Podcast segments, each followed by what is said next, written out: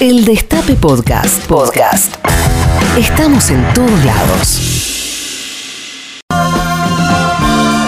9 de la mañana y 13 minutos y bienvenidos a los que se están sumando ahora, los que tienen la posibilidad de sentarse un ratito a escuchar la radio desayunando, si están yendo al laburo, si están en el tren, en el bondi, andando en bici, escuchándonos por la app. Qué bien que se escucha la app.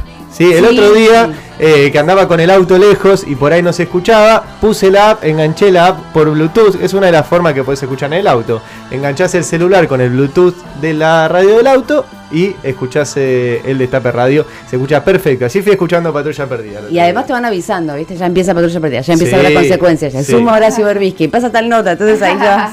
Exactamente, te vas enganchando ahí, así que bienvenidos a todos los que están del otro lado. Bueno, hoy eh, estábamos con la campaña nacional por el aborto, por el derecho al aborto legal, seguro y gratuito en el Día Internacional de Acción por la Salud de las Mujeres.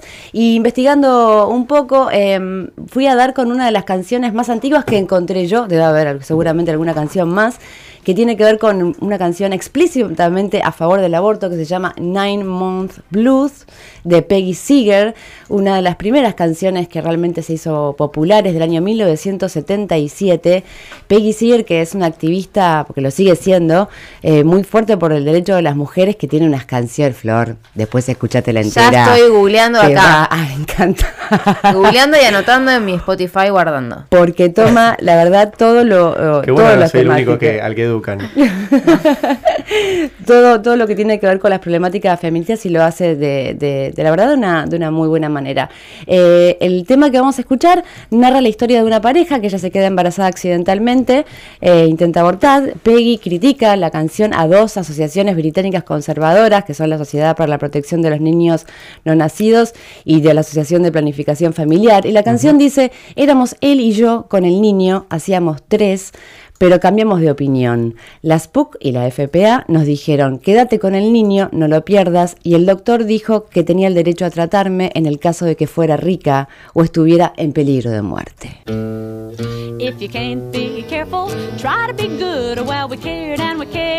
Much as we could. We always agreed, uh, me and my man, we said someday we'll try the family plan. The first thing we tried was nothing at all. It was an amateur ride and everything still fall. We charted my tides, followed my moon, but then someday came a little too soon. I got the nine month of blues. Too much to gain too much to lose. But he was kinda happy when he heard my news. I got the nine month blues. Uh, there was him and me and the baby made three. But we made up our minds to stay that way. With little bitty things made of rubber and such. And cause we were friends, we decided to go Dutch. And when we said I do, it was a solemn oath. So we did and we did and it pleased us both. We still can't figure out what went wrong. But that's the first line of the nine month song. I got the nine months blues.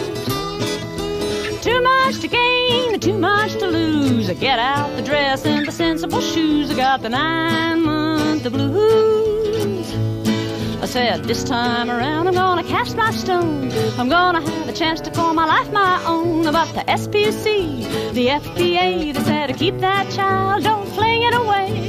The doctor said he had the right to refuse. The law says if you want to beat the noose, you gotta be rich or near to your grave. So away I went again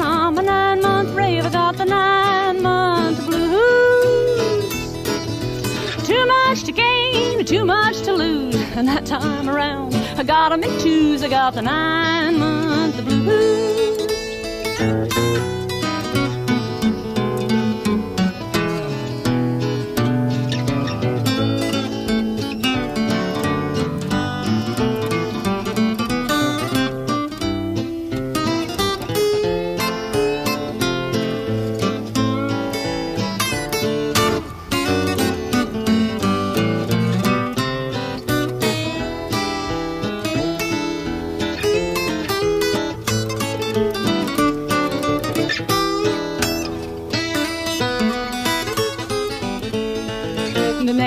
tried was the capital P. And I-L-L is what that made me. My head buzzed open and I nearly went crazy. And my moon started rising every 14 days. It says I may be sick, but I'm safe and free. We started making honey like a couple of bees. But one May morning, I must have forgot. Dropped me right back into the nine month slot. I got the nine month blues. Too much to gain, and too much to lose. I want my old man be happy when he hears my news. I got the nine months blues. I got kids everywhere, two, three, four, five. I just can't swim without taking the dive. I went for advice. They says to me, they said the next thing to try is the IUD. But the small print allows that the loopity loop has a margin of error, then you're in the soup. But your kid'll be normal, so don't you fret. Even though you leased it for the nine month let, I got the nine month blues. Too much to gain, too much to lose. I better get my old man to disconnect his fuse. I got the nine month blues. I love my man, I love my kids, but if I have any more, I'm gonna blow my lid.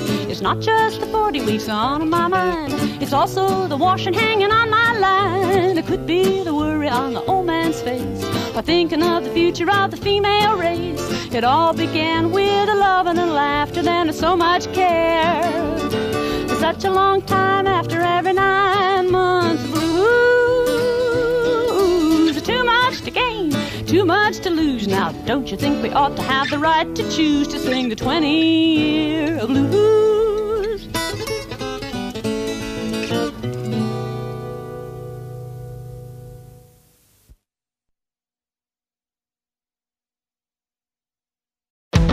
Escúchanos donde sea, cuando quieras. El Destape Podcast.